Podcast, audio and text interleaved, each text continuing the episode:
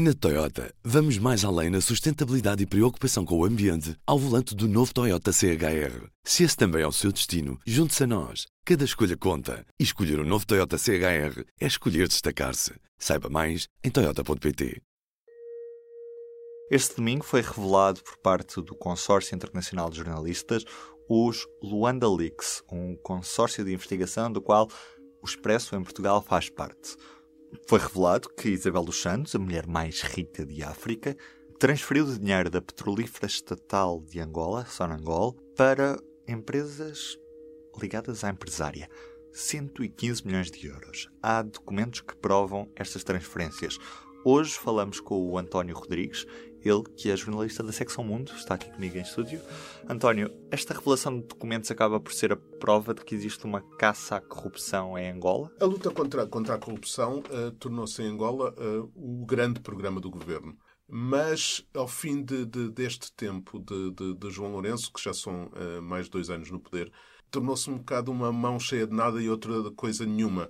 E, na verdade, a família dos Santos acabou por se tornar quase no único troféu eh, dessa luta anticorrupção de João Lourenço, que acabou por se transformar numa luta que é mais uma luta anti-família dos Santos do que propriamente uma luta uh, anticorrupção. João Lourenço foi uma escolha da, da, da família dos Santos, um, ehm, pensando, pensando a família dos Santos que seria a melhor pessoa para garantir uh, uma, um pós uh, José Eduardo dos Santos mais calmo, com a, o, o, poder e o poder económico da família uh, dos Santos garantida, mas eu acho que a determinada altura um, José Eduardo Santos quis mostrar que ele é que tinha o poder e João Lourenço não gostou.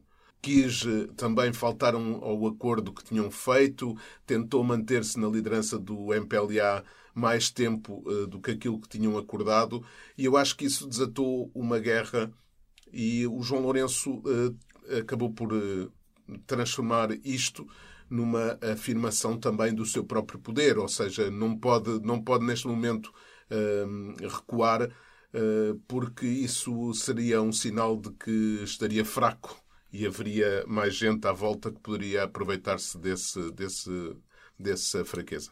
Então, a filha do antigo presidente angolano tem razões para dizer que há uma espécie de perseguição política, uma caça às bruxas na família dos Santos em Angola? Tem e não tem. Ou seja, acho que há um exagero da parte de perseguição política, porque não é uma perseguição política. Há uma guerra de poder entre, entre, entre aquilo que eram. Uh, que era a família dos Santos, o poder que ela tinha, e João Lourenço, Uh, não me parece que seja uma perseguição política. É uma luta política. E uh, o, neste momento, Isabel dos Santos é, é, uma figura que se serve para, esse, para essa luta política.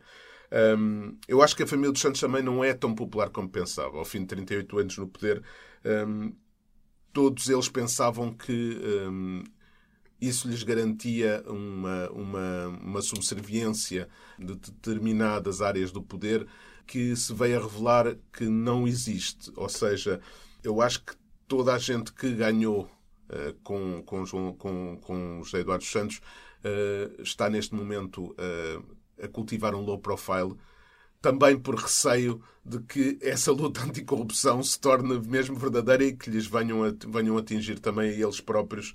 Até porque há aqui, um fator importante que é ao mesmo tempo simbólico e ao mesmo tempo também uma mensagem muito forte, que foi quando uh, o Presidente João Lourenço foi buscar o General Miala uh, para esfiar os seus serviços secretos. O General Miala, que tinha sido uh, uma grande figura do regime de, de, de, José Eduardo Santos, tinha caído em desgraça, tinha, aliás, sido preso e tudo.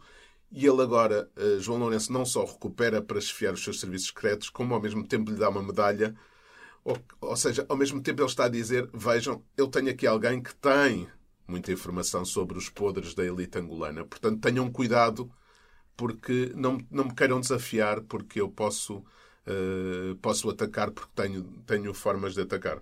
E o que é que mudou com esta revelação de documentos feita este domingo? Eu acho que não mudou essencialmente e ao mesmo tempo mudou. Uh, aquilo que eles trouxeram não foi novidade.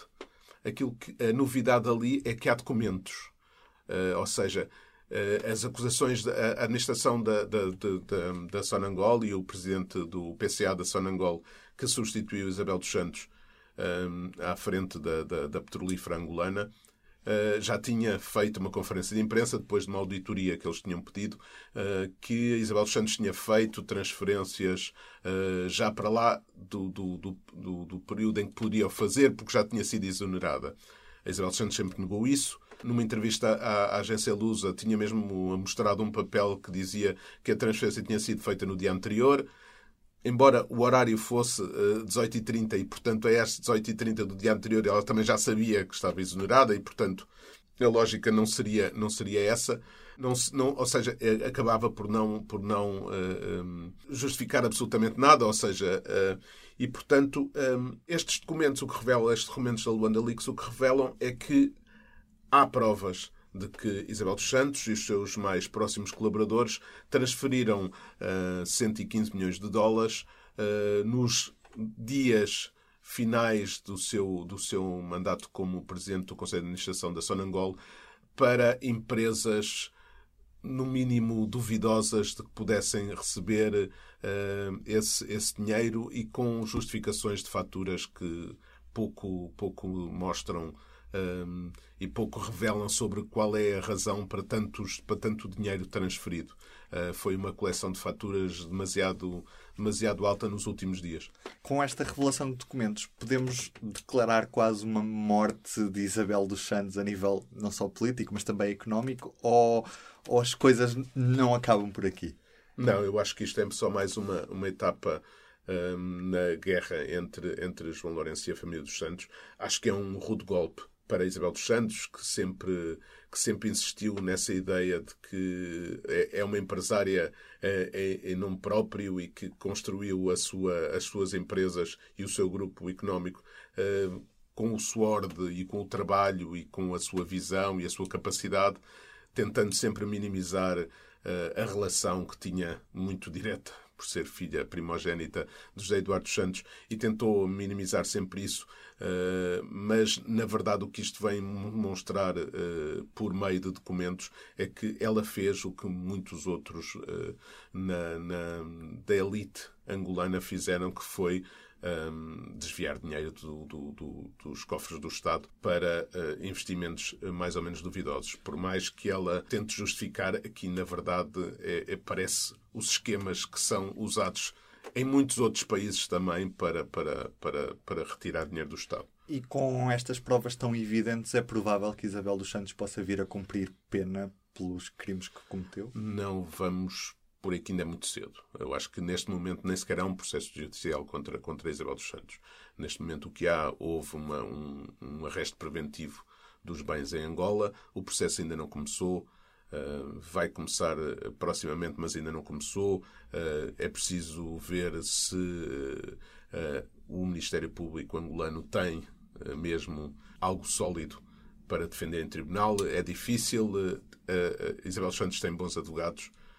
Com certeza que irá apresentar as suas razões e é, e é muito difícil. Agora, não há que deixar de ver que isto também serve a João Lourenço, mais do que haver qualquer processo judicial, serve a João Lourenço para distrair um bocadinho as atenções eh, do facto de eh, Angola estar numa grave crise económica, com recessão eh, já há vários, há vários trimestres, com uma, uma, um desemprego jovem de mais de 55%, e tendo em atenção que aquilo é um país jovem, ter 55% de, de desemprego é uma, uma bomba relógio.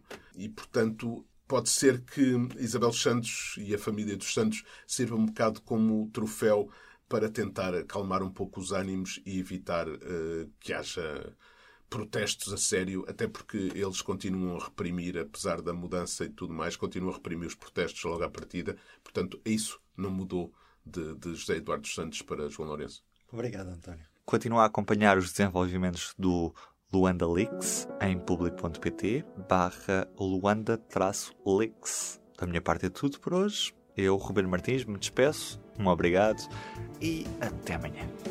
O público fica no ouvido. Na Toyota, vamos mais além na sustentabilidade e preocupação com o ambiente ao volante do novo Toyota CHR. Se esse também é o seu destino, junte-se a nós. Cada escolha conta. E escolher o um novo Toyota CHR é escolher destacar-se. Saiba mais em Toyota.pt.